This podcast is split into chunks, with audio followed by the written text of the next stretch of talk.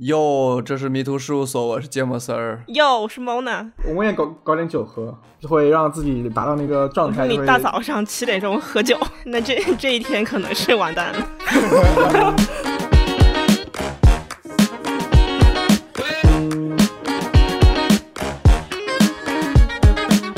自我介绍呗。你们说自己的吧，我说完了。啊，你说完了？你什么时候说 的？我也说完了，你也说完了？我就剩我了。你们好，我是 Sid。他们都说完了，不知道什么时候说的。哟，我们要录 FNCC 了啊！Sid，你说你要报道一下，我不是我报道一下，我我来，请报道。啊、就是我我们两个星期录一下这个节目，因为我们节目自己说是从建筑出发，那 FNCC 也从我自己想的，他们目前还对我持否定意见，但是我就说了，没有哪里否定，哪里我有也从否建筑定？出发一下。 啊、就是这两周，我觉得呃，咱们跟建筑相关的发生一些有意思的事情。一个是在前两天，时尚纯野他们神奈川工科大学的 Kite 广场是这么念吗？K A I T，就是在一个旁边照片的旁边，好像是一个棒球场，是一个很大的哦场地。是在这个场地上面，它是下挖了几米，然后上面盖了一个很大很大的顶无柱的，然后上面挖了很多洞。它这个其实是一个广场设计，我一开始以嗯为是一个房子，因为它是一个室，它算是一个室内室内空吧，间，嗯因为它有个顶嘛。对，但是那个顶其实没有，就是会漏雨什么的，它不是一个 真的顶，嗯所以但然后我后来才发现它其实是一个广场设计，等于它做了一个室内的广场。嗯，而且这个顶就是你看起来它很薄。我们上学的时候，时尚纯野好像刚火的时候，它有一个桌子，你们记得吗？有一个很长很长的钢板的那个桌子，然后没有支撑，那个板子上放了很多的花。嗯嗯嗯，嗯，我觉得他这个想法就是很有连贯性，从一个小的装置家具到一个大的空间的一个，它的理念是连贯的。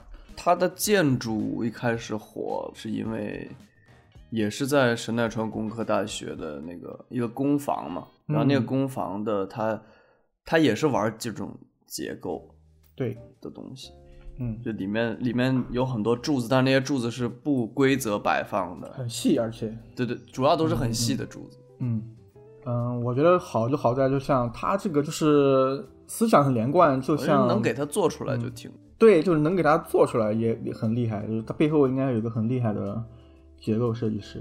嗯，嗯，好，下一个就是跟我这两个要一起说，就跟它对比的是一个呃，藤本壮介也发布了自己的在东京的一个商业综合体的项目，叫东京火炬 塔。没有对比就没有伤害是吗？哎对对对， 是这个意思。思吧当？时都是眼里的大神，这怎么藤本壮介就突然商业起来了呢？而且你光看他发的好像资料并不多啊，发了两张，有几张效果图，其中有一个远观的这个人士的效果图呢，你都觉得就比较普通。它概念就是可以在这个塔顶上，它歇了一个口子，它可以远眺东京和富士山。嗯，嗯，我觉得就是相比很多其他做这种大型商业竞标的事务所，这这个还是没有那么出彩感觉。他这个是就是中标了是吧？对呀、对，啊这个这个方案，嗯同文早期的东西还是挺有意思的，嗯，不过也没办法吧，那要吃饭要恰饭吧。对选择选择不同嘛，对吧？好，那就说到这儿。好，我们先说一部电影，你看了吗？Sid 后来我看了，我没看完，我看了大概一一小时的样子。嗯，你先说吧，我看到一半，反正这个电影叫《女人的碎片》，Pieces of Woman，对吧？翻译中文叫《女人的碎片》。 嗯，我昨天我跟我女朋友说，我回家看电影，我说看什么？我说《女人的眼泪》，然后我我就回家查，我怎么查出来这是什么国产剧？然后我再翻下聊天记录，哦，叫《女人的碎片》。女人的眼泪，哎呦我的天哪！哎，所以你女朋友不是是学嗯哦啊法律，是法律界的是哎不不用吗？这么着急跳到这个上面。啊，好好好，那你嗯你先说，你呃，先没说有，你咱们要先把这个 把梗概说一下嘛，剧情梗概。嗯说呗。先说，我去，我去那个看一下他。嗯，好好，下面由 Mona 为您介绍剧情，有剧透，你要是介意就快进五十秒，开始。一对选择在自己的家中分娩的夫妻，因为一些突发状况，导致他的孩子出生后没多久就当场夭折了。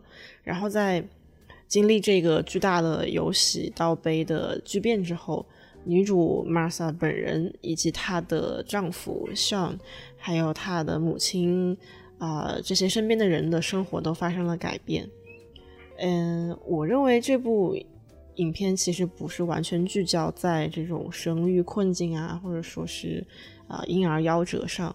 这个片子表达的更多的是关于人在面对矛盾啊、苦难以及亲密关系这种平衡与伤害的时候，每个人所展现的不同的应对方法。就就是其实还是一个比较简单的故事。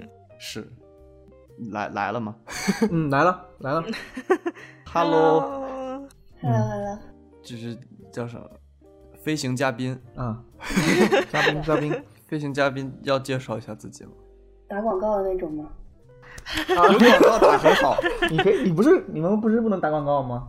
对，不能打广告，啊，他们就是他们违规的。他们违规不打广告是违规的，啊，就是律师不能给自己打广告，就是如果这样的话是会被投诉、被举报的。嗯，那律师怎么拿活儿啊？律靠你啊！靠就是口碑，就是你知道他他，比如说你知道我朋友是律师，然后就是找他，或者他业界名声比较大，对对对对对，哦， 哦，第一次听说，嗯，怎么称呼？叫梁嗯律师就可以。梁律师，对，是哦嗯梁律梁师，两个律 师啊，哎，梁律，对，因为这个事儿，呃，是这样的，就是我就想到了之前说的那个邓爽，这这这邓爽郑爽代孕的这个事儿和这个电影都是关于怀孕的，然后就听说这个 Sid 女朋友对于代孕这件事情有想说的，是吗？从一个律师的角度，嗯，对，就那天我跟他讨论一下这个事，就是他就会从我们可能就是自己的想象或者是自己的主观观点，他可能就会客观一点，他会从法律层面就是说这个事情到底怎么怎么样。嗯，对，嗯因为代孕的话，其实算是我们所说的人类生殖辅助技术，就是统称的话哦就是这样一个说法。对，就比如说像、呃人工受精啊这样的一些方式去使这个女方去怀孕啊，它其实都是属于一种技术的，但是在我们国家其实是明令禁止的。明令禁止的原因明令禁止嘛，就有这个对，嗯但是在刑法条文里面呢，其实是并没有具体的去说的代孕要判几年几年，只是它是首先在于民法里面，嗯它是违反了一个我们国家公序良俗。公序良俗，这是写出来的嘛，就是对，是公怎序么？良俗是民法里面的，嗯对，啊，因为像呃，其实也很好去理解。那代孕生下来小孩儿呢，可以分为有两种的一个父母和子女的关系，一个呢是这个孕生子女，就是说是谁生的，谁就是他的母亲。嗯那还有一个呢，就是嗯这个、呃基因的父母，基因就是他的这个嗯受精卵啊，这个是谁，谁就是他的父母。那如果从这个层面上呢，其实有很多法律问题就很难去判定，也会去就是牵连到一些很多方方面面，没有办法。也目前来说，我们国家就很没有去细则去规范的一个东西。那比如说像继承啊，那你继承你是继承你的这个呃孕生父母的，还是去继承你基因父母的这个遗产？然后就比如说再说这个监护人，那你小孩你的监护人正常来说都是你的这个婚生父母嘛，婚生父母。嗯那在我们国家的法律里面，那婚生父母就是两个人结婚，那生下来小孩儿那就是呃这个监护人嘛。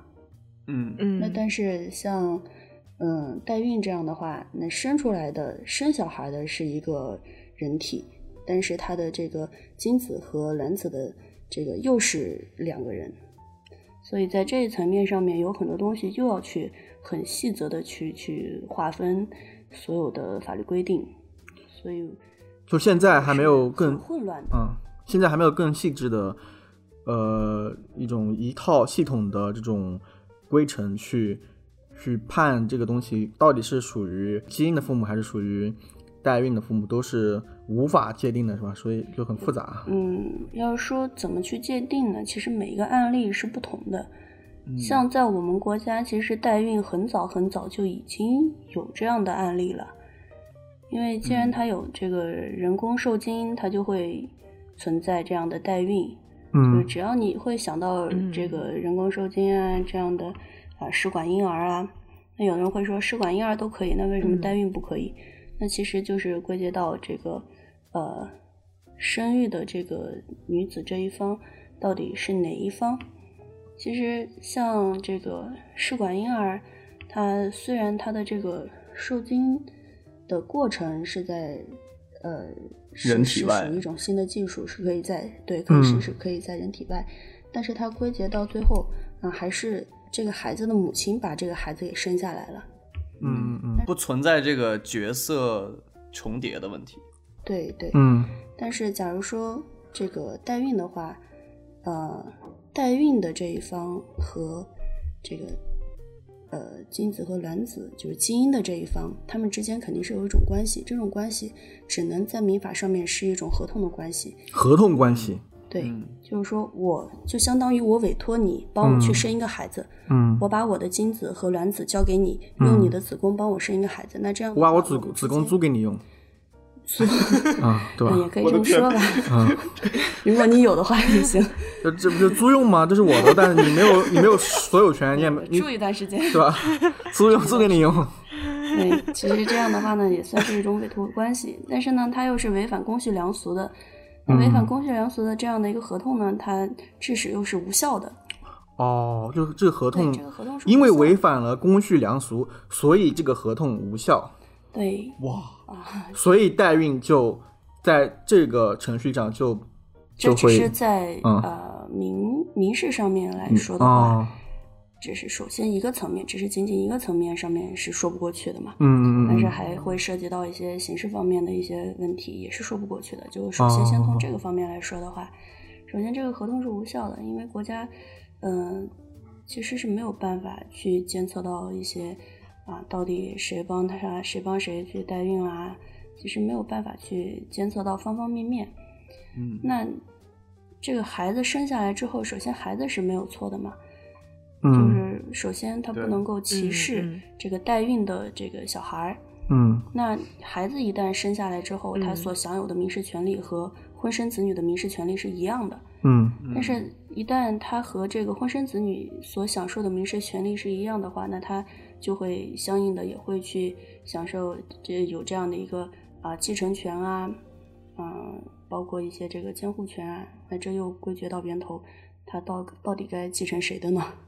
嗯，哦，是嗯吧？或者是他的这个监护嗯到底是谁的呢？一一旦说，比如说孕代孕的这个母亲，她如果她很有钱，她她死掉了，小孩儿长大了，她她虽然有权利，但是如果她心智不成熟，我就是想继承我代孕母亲的，这就会产生矛盾，就类似这种是吗？就类似类似这种其实可能他永远都不知道自己代孕的这个母亲是谁。啊、哦哦，我我我瞎说的，我瞎说的，不管。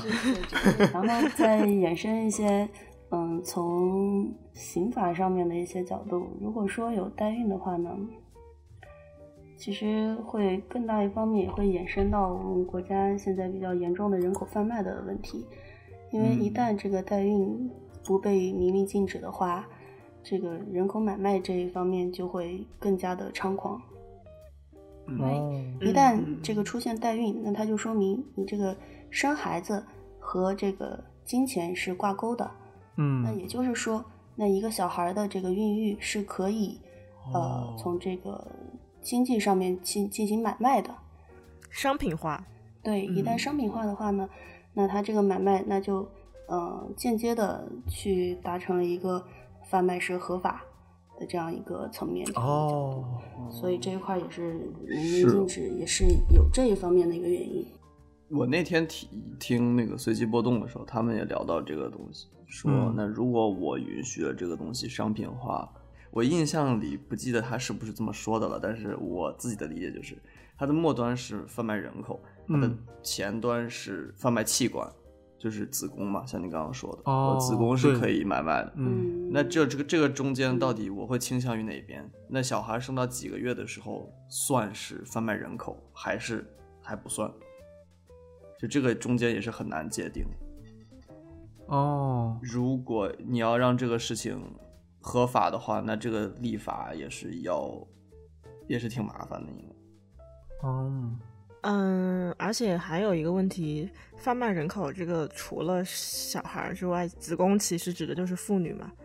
你本来就存在已已经存在，其实还挺多的贩卖妇女的这种案例在了。如果说你在涉涉及到呃代孕的商品化的话，那贩卖妇女就是一个可能嗯更为多的一个案例了。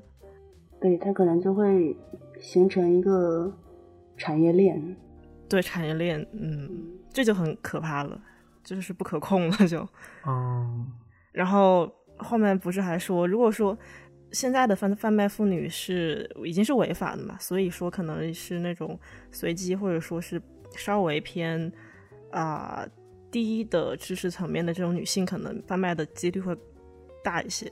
一旦说你这个子宫是明码标价的，就比如说高学历，然后怎么样长相较好的女性，她的子宫是会贵一些的话，这样子她的产业链会走上这样一条哦道路。啊它的子宫为什么会贵？它的卵子会比较贵吧？对啊，卵子会比不较啊，但代孕孕妈妈是，比如说你印度的那个，印度不是有代孕的工厂吗？不同长相的妈妈，不同年纪的妈妈，不同学历的妈妈，她的嗯代孕妈妈是明码标价的，这个很多人会在意吧？应该，它是小孩的生长环境啊，我的妈呀！ 哦。那那意思就是小孩在出生之前住的好不好？对，就是这个意思，哦，就是这个意思。它不同的代孕妈妈，它其实价格是不一样的。一一旦跟钱扯了关系，就会很多东西就会就会就变味了。 嗯，对啊，嗯，印度有这样的先例嘛，这种代孕工厂的先例，所以我觉得这样子，国内是肯定不能够让这样这种事情合法化吧。嗯美国确实有一些州是合法的，那它可能是有很严格的审查，不叫审查，很严格的那个筛选机制。啊、 《老友记》里面那个菲比不是帮他弟代孕吗？嗯我记得他那个里面 paperwork 还挺多的。但那个属于合理化的代孕，因为它是夫妻双方是真的生理障碍导不孕不育，对导致他嗯无法受孕，所以他可以去合理的去找一个哎，对，那国内不孕不育的人怎么办呢？治啊，治治治得好就不用找代孕了。对呀、治得好就不用找了，那肯定很多治不好的。嗯，所以这就是人类生殖辅助技术嘛。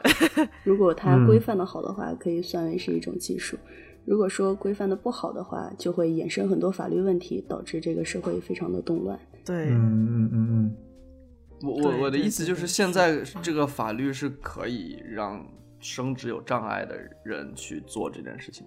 那就要看你这个整个行为的过程之中是不是有这样金钱上面的一个沟通啊、过程啊。其实我们国家卫生委呃早些年在零五年的时候就有做出这样一个规定，呃，当时最初的一个规定是不允许医务人员实施这样一个代孕的行为。嗯就是说他不能去指导别人去怎么去代孕啊，怎么怎么样。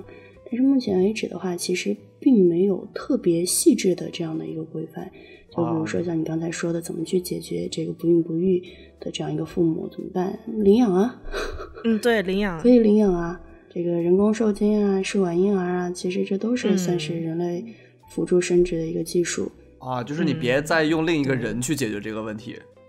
对，像代孕的话呢，嗯，这个口儿就不敢松，一旦松了的话，所衍生的很多的问题是目前我们国家立法还没有办法去解决的。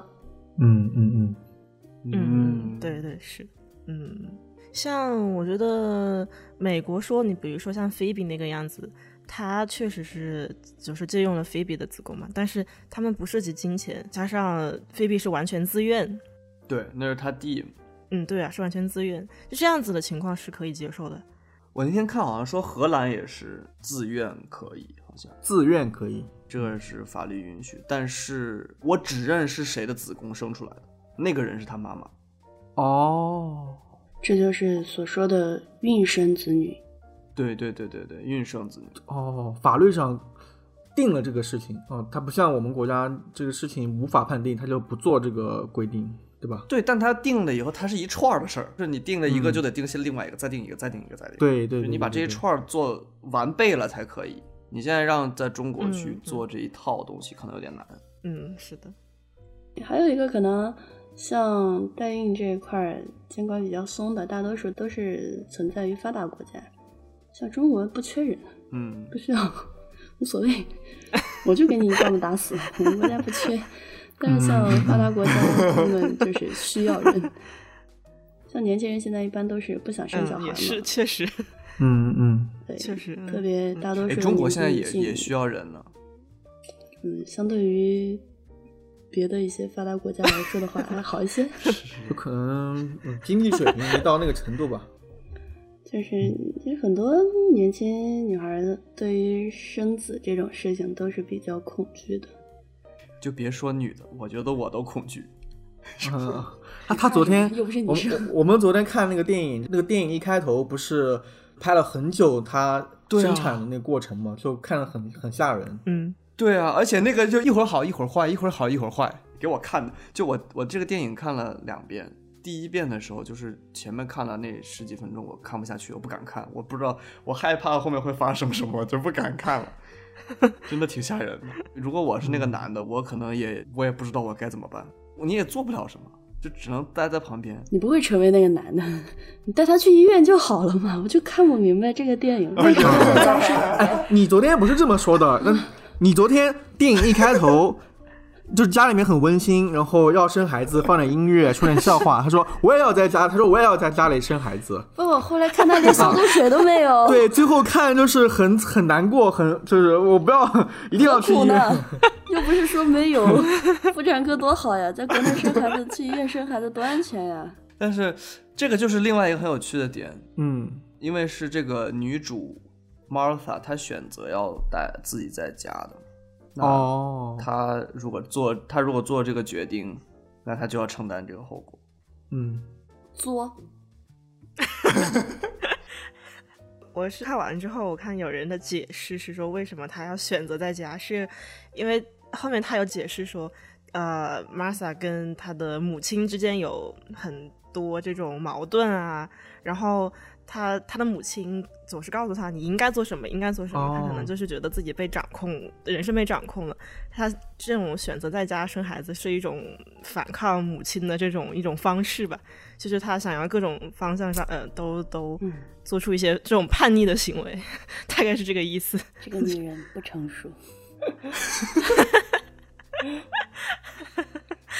但是在结局的时候，女主拿回了话语权。哦，但我看到有一个影评说的是，这个比喻不太对啊，但是就是媳妇儿熬成婆了，嗯，就是当你到了那个时候，你是会有话语权的，你就一定你就变成了你的母亲。 哦，要不要说呢？ 就最后他有小孩儿了，然后他他的言行就会像他的母亲一样，他对他小孩的掌控力也是比较强的，是这种感觉。哦，就很多对，有句话说的叫很多事情，当你有了小孩之后，你才会知道，是这样吗？ 有可能是这样。哎， 你叹什么气呀？ 这个 啊，但并目前还并不想成为小时候小孩眼里的大人，对吧？嗯，我其实看到这个时候还有一个想法，就是因为这个剧名不叫《女人的碎片》嘛，嗯我其实在想，这个女人指的不一定只是女主，同时是女主也有她妈，也有她妹妹，她妹妹还她姐姐。嗯，对对对，嗯，他们都是女人，嗯，你说的可真对啊。 嗯，我我想说的是，因为你能看到那三，就如果只是说这三个人的话，那好，嗯包括那个助产士，可能、四个哦女人，每个女人都有都有自己的碎片，碎片， 对，哎，那我觉得那个男主人也很惨啊，那男的碎片呢？那个男主人公也很惨啊这不是女人的碎片吗？不是你你这个逻辑不对呀、哥， 啊！好了，不是 这个，你这擦个掉逻擦辑就掉有点像什么啊？Black lives matter，、那 White life 就不 matter 了吗？。应该这啊对个我 这个影片应该叫人影片应该叫人人的的碎碎片，片世界的碎 片的碎片。 不过这个男嗯的，我觉得他其实也挺惨的。对呀、很惨啊！他在家里也没有话语权啊，他他他那个丈母娘也不喜欢他。哎，但这是很有意思的地方。你记不记得？嗯呃，你们看到那个地方了？在给他给那个小朋友刻那个墓志铭的时候哦，看到了，Martha 说：“你这个名字拼的不对。嗯啊，对，”但这个男的已经做了决定，并且跟他说：“这是啥事儿？这不算什么事儿吧？你就让他就这样过去吧。”其实很多时候，这种事情才是男性权利的体现。嗯因为你其实你都不觉得这是个什么事儿。事实上，这个女的认为我需要去争夺，我才有给我自己女儿命名的权利。哦，嗯，，对但这个事情可能在甚至在她母亲看来都不是个什么事儿。对是，这就是我写的，有时候男性在当今世界的优势是不是说有什么附加好处？就是我根本都不会意识到我有这个好处。可能很多男性看起来很稀松平常的事情，是有很多女性需要去争夺的。为什么梁丽在笑？ 梁丽为什么笑得这么你开意识心？到这个问题的时候，你和普通人已经不一样了。还有就是表扬你为而是不是尴尬不不我的意思，它不是有什么好处，而是不需要像女性一样的害怕和焦虑。哦，比如说很一个很明显的就是，咱不需要害怕生孩子。你说你多害怕，但你自己体会不了那个痛苦，嗯，对吧？C 的，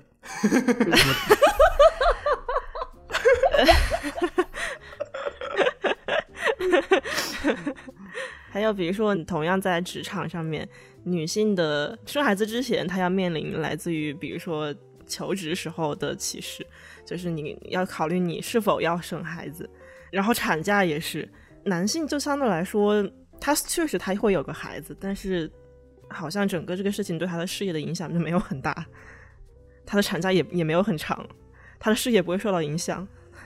反而这个人会让别人觉得，嗯，这个人有家室，应该很稳重了，是个好爸爸对，吧？对，其实并不是。嗯，还有还很容易的一件事是，比如说一个男生在家，他跟外面的他的朋友说：“我在家洗碗，我在家做饭，我在家扫了地。”别人就会大夸其夸说：“你真是一个好丈夫、好男天哪，人、你好居爸然爸。洗碗！天哪，你居然拖地！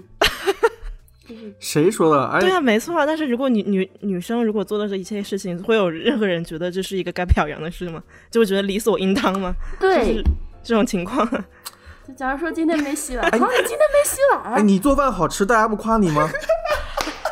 那天那天你弄的朋友同事来，不不不不，不梁律师做饭好吃，对，啊就是对呀，应该的，呃，夸的是我接受啊，是吧？嗯，怎么嗯对了呢？你的想法是，这都是你应该做的，你没说我来做一次，这朋友来我来负责这一次的东西。大型控诉现 场。我我每次录音你都来吧，好开心。我很贵的，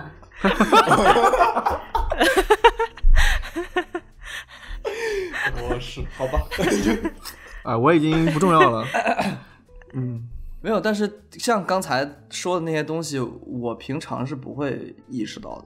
嗯，是啊，所以现在因为你意识到了，所以要表扬你。你看，就这种表扬都显得特别，就跟你表扬我会洗碗一样。我就是在讽 刺， 哦，好吧， 就就哦，最近啊，就是有一些女性会把这个事情搬上台面说，说这个男性是不是应该反思一下？就即使是这样的一点点温和的说法，也依然迎来了很多很多这种各种激动的跳脚。因为说的太温和了，他们意识不到，有些东西太温和的说没有什么太大作用，对吧？嗯，哎，笑死我了！但是一一不温和的说就被教成什么挑拨矛盾。那就是说明男方的心理素质不行，接收能力不强。 哎，这句话就就是我我这个写在这个文档里的那句话，叫做哦“合格的男性”或者“合格”这个字，它那个就是稍微比较拎得清的男性，他并不会害怕平权这个事情。拎得清， Men of qualities do not fear equalities。嗯，对，我想说的是，女权等于平权。很多人提到女权这个词就不得了，就像比如说奇葩说上有有一期不是什么来着，有男性。呃，上来就说现在是有谁还敢提女权这个词，还有谁还敢说女性这个话题？那这个是什么意思呢？环境不好吧？嗯，然后特别是呃，结尾说他希望没有极端女权，他希望的是只是个平等的世界。但是事实上，女权就是平权，平权这个平的是谁的权？当然是平等女的权。男的有什么？还有什么说？就是有有有有什么说特别要平权的地方吗？ 嗯，我之前听到过一个说法是，现在很多人在说女权是让女性同时拥有男性的权利，可以做到男性做的事情，但是反观男性并没有往下做到女性做的事情，嗯所以这样是它很难达到一种平衡。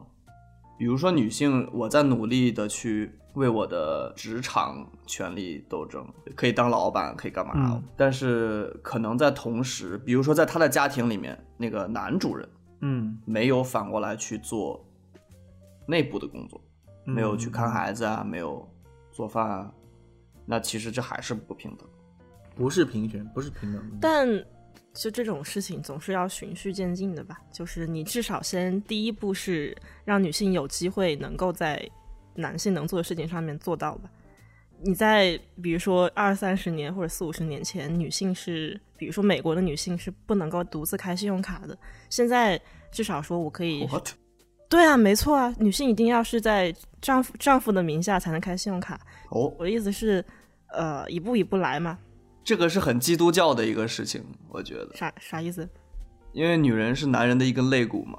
这是基督教的看法。因为伊娃夏娃是亚当那根肋骨做出来的，哦，嗯嗯，嗯，总体来说就是依附于女性是依依附于男性的嘛，因为它是肋骨演变而来的， 就是一个附属品啊，就这个意思嘛，对吧？我认为是这样的，因为从古至今，嗯，像古时候的社会，包括现在，从男性和女性的这个生理构造和一些特殊的机能，呃，从最原始的来看，男性的力量比女性的大，块头也比女性的大。在古时候，像一些能够去产生的，呃，一些这个经济啊、生产啊，都是基源于男性的这个生理特征去，呃，产生的。比如说什么嗯多挖一些果实啊、树木啊，使整个部落怎么怎么样更好啊。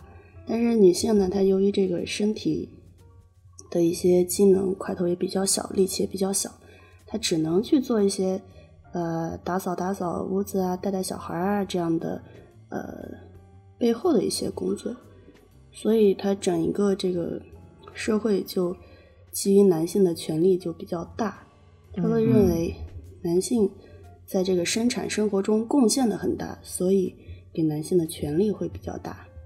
但是到现在的社会呢，完全去用力气去做的一些活儿，其实没有像远古社会那么多了。嗯，嗯，那女人脑子也很好使啊，很多工作打打字儿，女人也可以对啊 做啊，是吧？谈谈业务，女人也可以啊。女生读书都比男生成绩好多了。对呀、是吗？然后，对，到现在的社会发展中，很多工作女性是可以去做的了，但是基于远古社会一直到现在传统下来，呃，基于男性的权利其实还一直是比女性的多。那到现在的话，嗯如果想完全推翻，在女性也能做到一些呃很有对这个经济生产生活带来一些转变的时候，也要赋予他们一些很大的权利的时候，是需要一个慢慢的转变的。嗯，嗯对，是。我想到一个例子，就是其实最初期、最早期的一批程序员，就是写码的这一批，都是女性。哦，这样子。对，是最最开始这个代码开始去，它是作为一个计计算，就它是应该是 NASA 那边开始。呃，算这种什么卫星啊，这种轨道的时候，它是作为 NASA 的一个工具。然后女性在那个时候是做，相当于是比较底层的这种计算，专门用来计算的这种工作职位。嗯，然后最开始是女性去把这个代码去弄清楚的。但是当这个代码的它实际能发挥的效用越来越大之后，男性反而把这个饭碗给饭碗给抢过来了，因为女性不应该掌握这么大作用的一个一个行业，相相当于说，当这个行业有前景之后，男性会 take lead，就是怎么讲，就是会把它抢过来。抢夺国民果实， 窃取革命果实。哦，刚刚不是正好讲到你说那个在墓碑上面刻名字嘛？嗯，我看的时候，我会当下的反应是，Masa 她作为母亲，她对这个婴儿遗体的呃处理权是全权掌握在自己的。虽然说她的家人、她的丈夫有一直在强烈的干预，但是嗯没有人可以帮她决定。这点我觉得已经 better than most cases。这是因为他那个系统让他有这种权利。对，是啊，系统啊呃呃，说直白一点，就是可能他在的那个州，他的法律是只允许母亲去签这个字。对，是应该是指认哦母亲的签字。 嗯，哦对，所以他虽然那些人都很强势，但只有笑他场能签字啊。啊嗯，你不问我吗？迷之笑容。我想，我想，要是我，谁也不能碰烟，就得我自己签字。对啊，就其其实就应该这 样。谁要但是决定我跟谁跟谁急啊！我跟你说，跟谁 玩命儿，怎么能别人碰到？我可是自个儿生的小孩儿啊！嗯，Mona 之前提过说，可能我们会聊一期大的节目，就是聊这个大的女性议有题。多大？啊，专门聊女性议题是吧？啊，到时候再把你请来来，我发现你聊这个很可以啊，我不不不，是吧我要看有多大的，小一点点我都不愿意。小的不来。啊， 老大了，老大了。老大了。好，Let's move on。嗯，最近不是临近春节了嘛，然后我看有一些北京的或者上海的朋友们，他们现在隔离的这个政策或者核酸检测不是很越来越严格了嘛，嗯，他们已经基基本上已经决定不回家过年了吧？想回也回不了，你知道吗？哎，对，你们回吗？我们回呀、我们讲多重要呀！我们肯定 回。我们是一个家族观念很强的人，你们安徽没有那个它现在是呃不同地方的政策不一样，比如说像上海，呃有的区域是中高风险地区，那么这个上海城市就会相比于，比如像南京这种，呃没有发生本地感染状况的这种城市，它会更危险一点，所以在上海工作的呃朋友。回家可能会被定义成中高风险地区的返乡人员，这样子就会比较麻烦。我们同事有一个嗯上个月去了上海，然后回来了，隔七天做一次核酸，隔七天做一次核酸。嗯，好惨。 对，就很多可能很多人觉得麻烦，就会选择就不回家了。呃但我们可能觉得就是还比较近，我们觉得不麻烦，咱们这个节目播出的时候是大年二十八，是吧？哦，对对对对对对对，这个嗯提醒的好。那我们就噔噔噔噔噔噔， 就哎，这上的时候你你们如果那个时候应该都回家了，对吧二十八没有，啊二十八他还开庭呢。 哇，对，他他会在大年二十八给人搞一场那个离婚官司。